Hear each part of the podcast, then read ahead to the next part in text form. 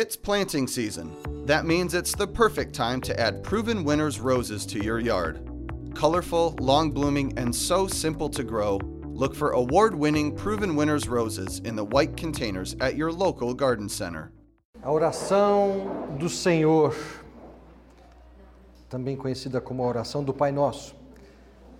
Ela aparece inserida em Mateus capítulo de número 6, dentro do Sermão do Monte. Sermão do Monte que poderíamos dizer que é a constituição do reino dos céus. E constituição, como a, alguns aqui já sabem, é um conjunto mesmo de normas e leis que regem o Estado. Depois aparece também em Lucas capítulo de número 11, onde o doutor Lucas ele escreveu e narrou uh, no versículo 1 falando assim, certo dia, repita comigo, certo dia, Jesus estava orando em determinado lugar. Fala assim, determinado lugar. determinado lugar. E aí quando ele terminou, um dos, um dos discípulos se aproxima dele e fala assim, Senhor, nos ensina a orar assim como João Batista ensinou os seus discípulos. E Jesus então ele vem discorrendo e, e, narra novamente essa oração do Pai Nosso. Como já foi comentado nas pregações anteriores, essa oração, a oração do Pai Nosso, ela não é uma reza, não é algo que deve ser necessariamente citado palavra por palavra, mesmo porque todas as dezenas de vezes que a gente vê os evangelistas falando, Jesus se ausentou para orar, ou Jesus está sentado com seus discípulos, ou no eventual velório, ou na ceia, etc. A gente não vê que está dizendo ali, e Jesus orou a oração do Pai Nosso, não é verdade? Então a oração do Pai Nosso, ela é um, abre aspas, é um esqueleto, ela é uma estrutura, é um modelo, é um gabarito. Outros mestres já fizeram e já criaram essa, outras orações. Dizem que existe uma oração judaica chamada Oração das 18 Preces. Aí você pergunta por que, que se chama Oração das 18 Preces? É óbvio, porque contém 18 preces. Na oração do Pai Nosso, que está em Mateus, são citados sete petições. Se nós imaginarmos que as, eh, ou chegarmos à conclusão juntos de que a sétima petição ela é complemento da sexta, então a gente poderia focar que são seis petições narradas em Mateus. Em Lucas são cinco petições. E a minha oração hoje diante de Deus é que quando esse momento que a gente está mesmo aí discorrendo e conversando sobre esse ato de meditar na palavra de Deus, sobre a última frase da oração, não nos deixes cair em tentação, mas livra-nos do mal, é, nós possamos mesmo estar atentos a ouvir o próprio Jesus nos ensinando a orar. E que hoje, nessa manhã, nesse domingo, seja certo dia na tua vida e aqui seja um determinado lugar onde nós possamos falar: Senhor, nos ensina a orar. Ainda à guisa de introdução, eu tenho que deixar bem claro para vocês que a oração do Pai Nosso ela sempre me trouxe algumas expectativas e algumas ansiedades. Quando criança, meus pais eh, incentivavam e exigiam que eu memorizasse a palavra, essa oração. Quando, quando criança, ainda na escola bíblica dominical, nos concursos bíblicos ou diante das professoras, tinha que memorizar, é, em outras oportunidades também. E eu vou falar para vocês, hoje nessa manhã, bota expectativa e ansiedade nisso, viu? É, discorrer sobre esse, esse assunto aí com vocês e tão gentilmente, na confiança que a, que a igreja local traz. Não nos deixes cair em tentação. Você pode repetir essa frase comigo? Não nos deixes cair em tentação. Se a gente fosse fazer uma análise morfológica dessa frase, ou seja, estudar cada uma das palavras na sua, gra classe gramatical, a gente dá logo de cara com o não, um advérbio de negação. E o advérbio de negação ela tem essa característica, ele funciona como modificador. Deixes, não deixes. Ele muda o verbo, ok? Se a gente observar nas petições anteriores, é somente nessa é que é citado esse advérbio de negação. Por exemplo, não está sendo citado nas, nas petições anteriores que seu nome não seja blasfemado ou não seja desconsagrado. Não está sendo citado, por exemplo, que a sua vontade não deixe de ser feita ou que o pão nosso de cada dia não nos falte. Aí você pergunta: o que, que significa isso? É um sinal? É, acho que não, é apenas uma guisa de a gente curiosidade, porque nós estamos aí destrinchando e, e, e algo que pode ser desapercebido ou passar desapercebido. E como a gente está tentando extrair ao máximo desses versículos, é, vale a pena a gente observar. E pode até ser que um pouco mais para frente, você estudando e, e buscando alguma. Ah, extrair mais desse texto, você vai descobrir que eh, fazia parte da didática do próprio ensino de Jesus. Então, que nós possamos captar essa, essa didática. Não é o advérbio de negação. O deixes, a gente vem e, e quer apenas ressaltar algo importante, de que nós somos livres, sim ou não? A gente tem o livre-arbítrio, sim ou não? Sim. Nós não somos robotizados. Então nunca venha a cair no engano ou no falsa mentira, na, na, na mentira, toda mentira é falsa, mas na, na, na mentira de que, bom, é, se eu cair, ah, é responsa do pai. Eu pedi, eu fiz minha oração, eu caí, foi ele que não me atendeu. Cair só cai quem está de pé. Se você cair, já não é mais tentação. Comigo até aqui ou não? Ah, tentação, o que, que significa a palavra tentação? Talvez até antes da gente falar o que, que significa a tentação, o que não é tentação? Chocolate não é tentação. Ainda bem. Chocolate não é tentação. A gente corre risco, apenas a título de exortação, de usar algumas expressões que a gente tem que se policiar. Por exemplo, adorei aquele filme. Cara, se a gente levar ao fundo a expressão adorar, a gente está falando que a gente tem que adorar a Deus, não tem que adorar. Então, é, é claro que no contexto a gente entende o que está falando. Puxa, amei aquela calça, tá bom. É, é, mas então muda um pouco essa expressão.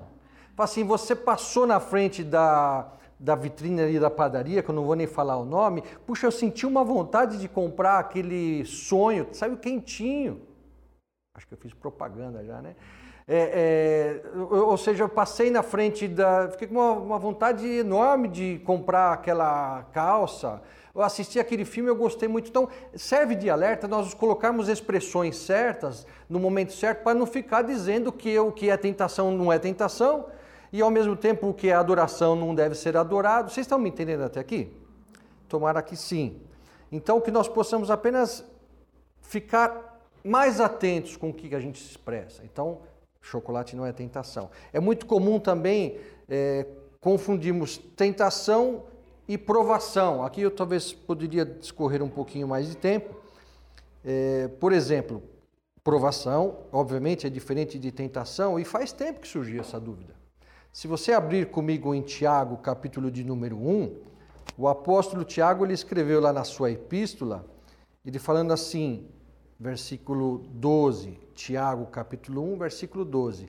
Bem-aventurado o homem. O, o, meu tio avô, ele era presbítero, ele falava assim: bem-aventurado significa mil vezes feliz, ele falava. Ou seja, é, outra versão fala: feliz o homem, feliz a mulher que persevera na provação.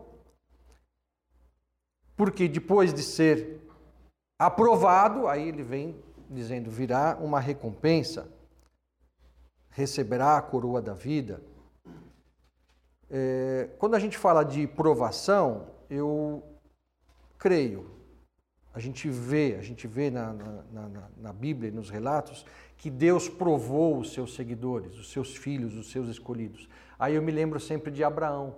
Abraão, é, relatado lá em Gênesis capítulo 22, onde Deus chama Abraão e fala: Vai no lugar que eu vou te mostrar, leva teu filho, teu filho chamado Isaac, o único filho a quem você ama muito, e lá você vai oferecer ele em sacrifício. Você consegue imaginar? São três dias a pé. A angústia que esse homem passou, a luta interna que esse, esse senhor, porque ele já era mesmo de idade, o desespero desse pai. Mas por quê? Sacrifício humano? Fazer para Deus, para Yahvé, o mesmo que uh, os deuses dos pagãos exigem? Sim, eu creio, Deus ainda prova os seus seguidores. Vocês conhecem o final da história de Gênesis capítulo 22, onde no final é, Abraão, obviamente, não sacrificou, não precisou sacrificar o seu filho Isaac. Na aprovação, Abraão foi aprovado.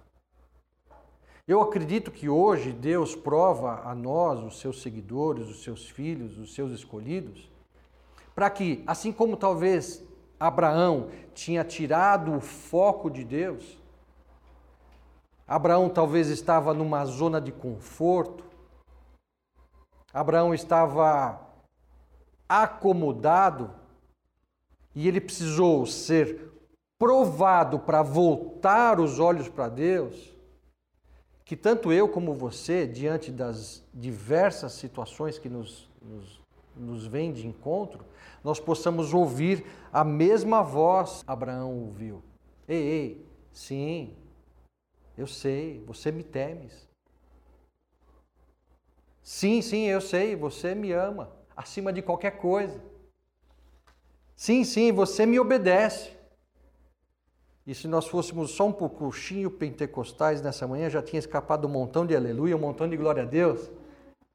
Você, você é, nesse incentivo da gente conversar, de a gente discorrer sobre o lance da provação, ela, ela a gente já saca logo de cara. A provação, obviamente diferente da tentação, a provação ela tem como objetivo principal nos trazer perto de Deus. E a tentação, então, obviamente, ela tem o foco principal nos afastar de Deus. Não nos deixes cair em tentação. Jesus foi tentado, foi? Em que situações vocês conseguem lembrar? no deserto, durante o seu ministério, e a última tentação na cruz. Chega um fulano lá, se você é filho de Deus, desce daí. Não foi uma tentação? Querendo afastar ele dos objetivos da vontade perfeita do Pai? E aí eu pergunto para você: Jesus pecou? Não, ele foi tentado, mas não pecou. Então, Princípio básico: tentação não é pecado. Pecado é cair em tentação. Qual é a origem da tentação?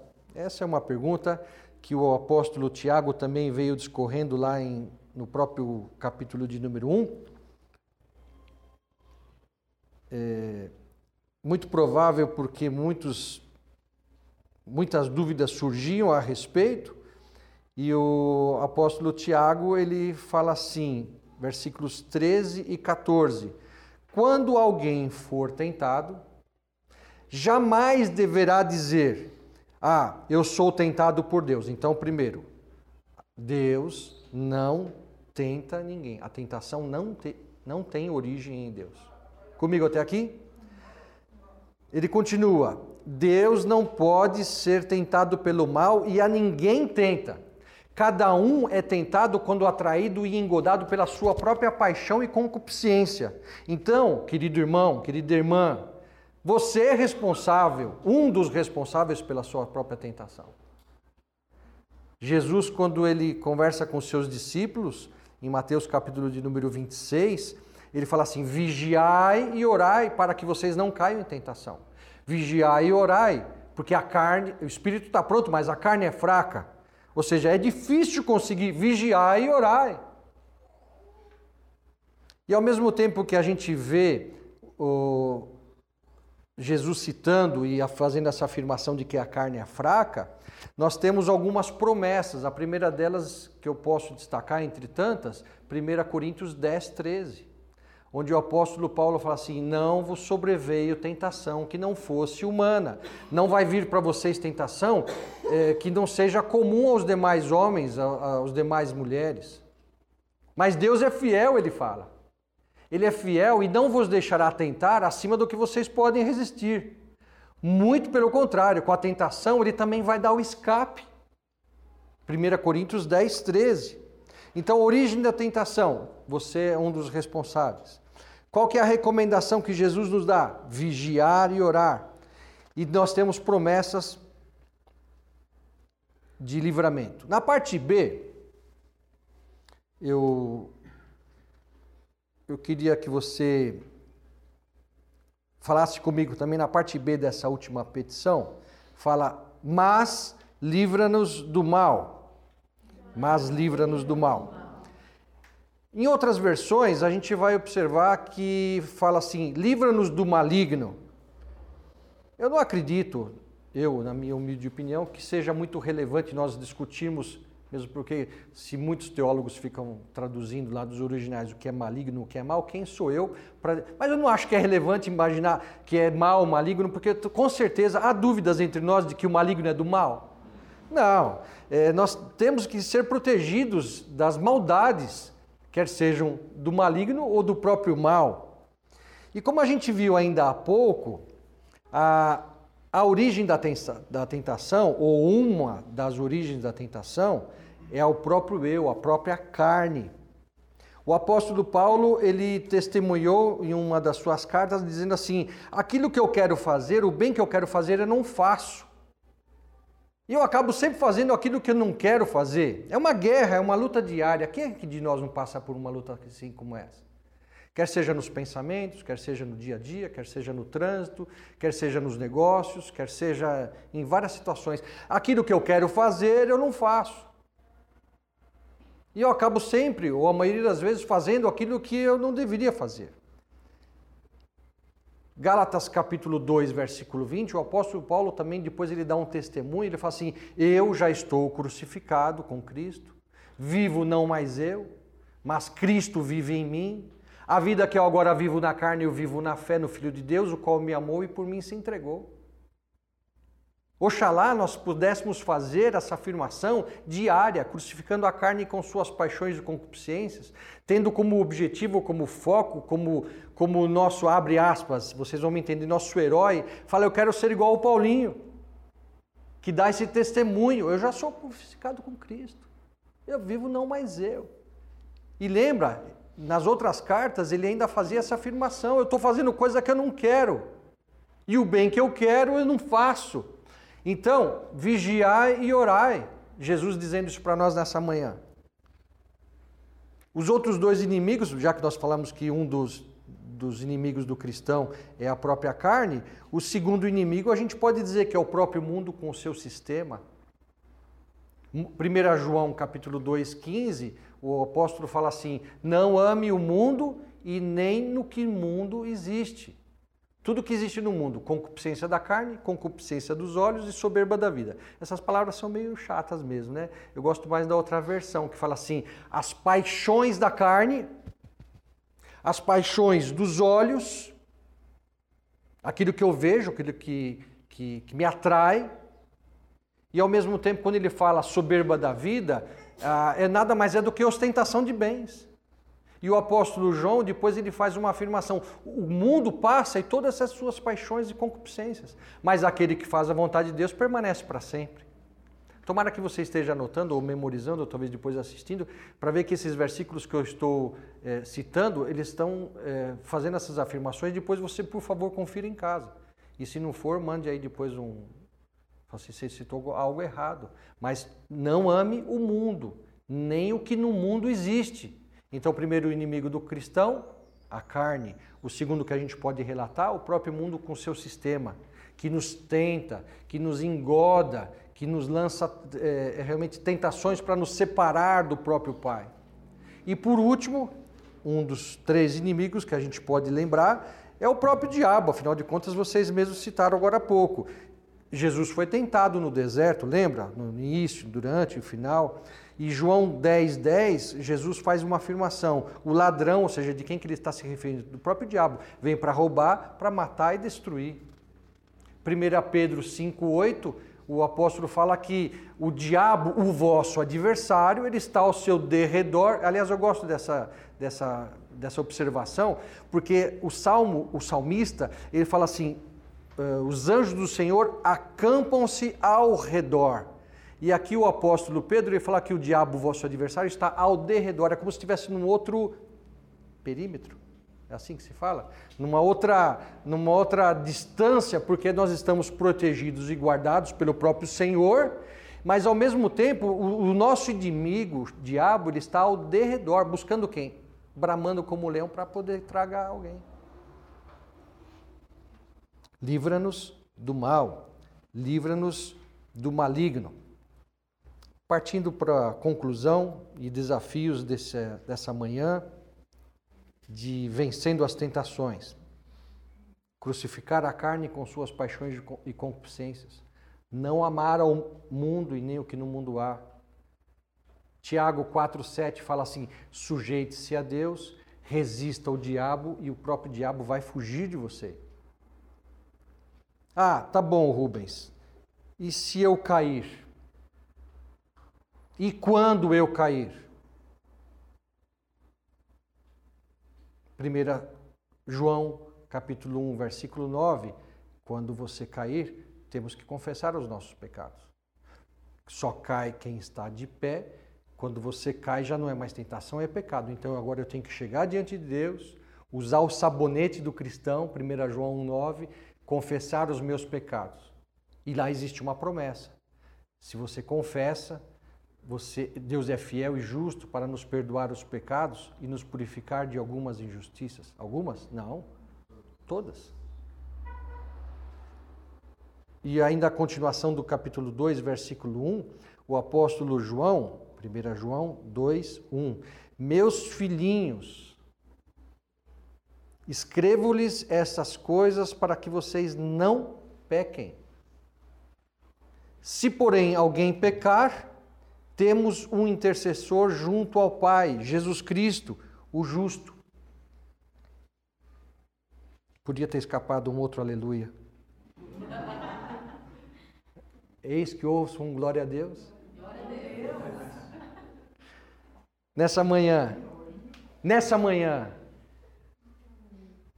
nesse certo dia, aqui na doca, aqui nesse determinado lugar, se nós pudéssemos fazer um trocadilho dessas últimas frases da oração, aliás, nós até podemos, né? Não nos deixes cair em tentação, Senhor, que nós não nos afastemos de Ti. Mas permita que sejamos provados. Ou seja, sim, que nós nos sintamos cada vez mais atraídos para perto de Ti.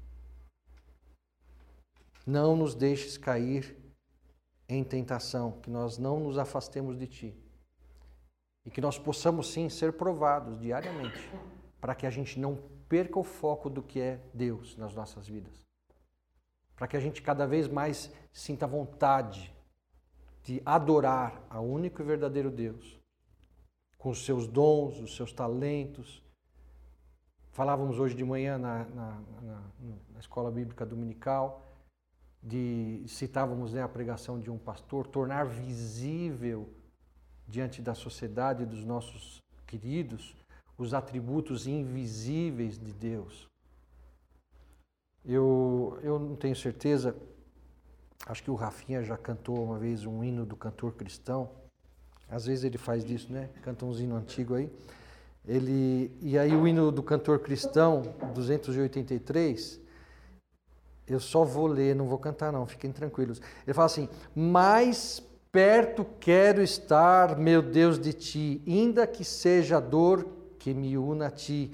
Sempre hei de suplicar, mais perto quero estar, mais perto quero estar, meu Deus de ti. É claro que a oração do Pai Nosso ela é feita na primeira pessoa do plural. Então, se fôssemos fazer aqui, sei lá, colocar a primeira pessoa do plural nessa, nessa estrofe desse hino, sem mudar a métrica, a gente poderia falar assim: mais perto nós quer estar sempre, é, ainda que seja dor, que nos una a Ti. Sempre vamos suplicar, mais perto nós quer estar, mais perto nós estar, meu Deus de Ti. Fique de pé, vamos orar uns pelos outros.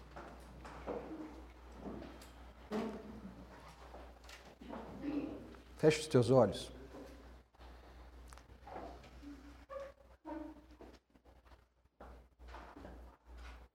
Nosso Deus, nosso Pai, nós queremos mesmo nessa manhã aprender do Senhor. Que a tua palavra encontre um terreno bom nos nossos corações, que produza frutos, ó Pai. Nossa oração nesse momento, assim como outras petições que já foram citadas, é Pai, que nós nunca venhamos nos afastar do Senhor. Que diante das tentações da carne, do mundo, do diabo, nós possamos suportar, permanecer em pé e quando pecarmos e quando cairmos, possamos confessar e estar sempre olhando para o Senhor, que é o autor e consumador da nossa fé. Senhor, que nós possamos diariamente esperar por provações, porque essas provações, elas certamente não nos deixarão numa zona de conforto ou relaxados em relação à santificação diária. Muito pelo contrário, Senhor, nós queremos ser provados e queremos, com a tua graça, sermos aprovados e que nós estejamos cada vez mais próximos do Senhor. Que nós estejamos cada vez mais perto de Ti, ó Pai, louvando e adorando o Senhor por tudo que o Senhor é, por tudo que o Senhor faz, em nome de Jesus. I'll only be a minute. Come in with me. What is HomeSense anyway? Look, outdoor furniture is in. Hey, that's a great brand. And it's a six piece set. Check out this price. Are you sure that's not just the no, table? chairs too. Is this an outdoor rug? It is. It's nicer than our indoor rug. Outdoor ottomans, planters, patio umbrellas. Are you seeing these prices? You save a lot at HomeSense. This is the year we love our backyard. Can I say something? Yes. I'll get the truck. And that is why I love you. Save on outdoor like never before at HomeSense. Discover a store near you at homesense.com. To remind pet owners that Progressive covers pets on our auto policy at no extra charge, we decided to make a really cute pet themed radio commercial. Can you hear that puppy? If you could see this, you would melt. I mean, just the softest fur. Oh, wait, he's trying to open this box now, and oh, the box is filled with kittens! If only there was some way you could see this! what a glaring oversight. Get coverage for your pets with an auto policy from Progressive. Progressive Casualty Insurance Company and affiliates. Coverage for cats and dogs included with the purchase of collision coverage and is subject to policy terms.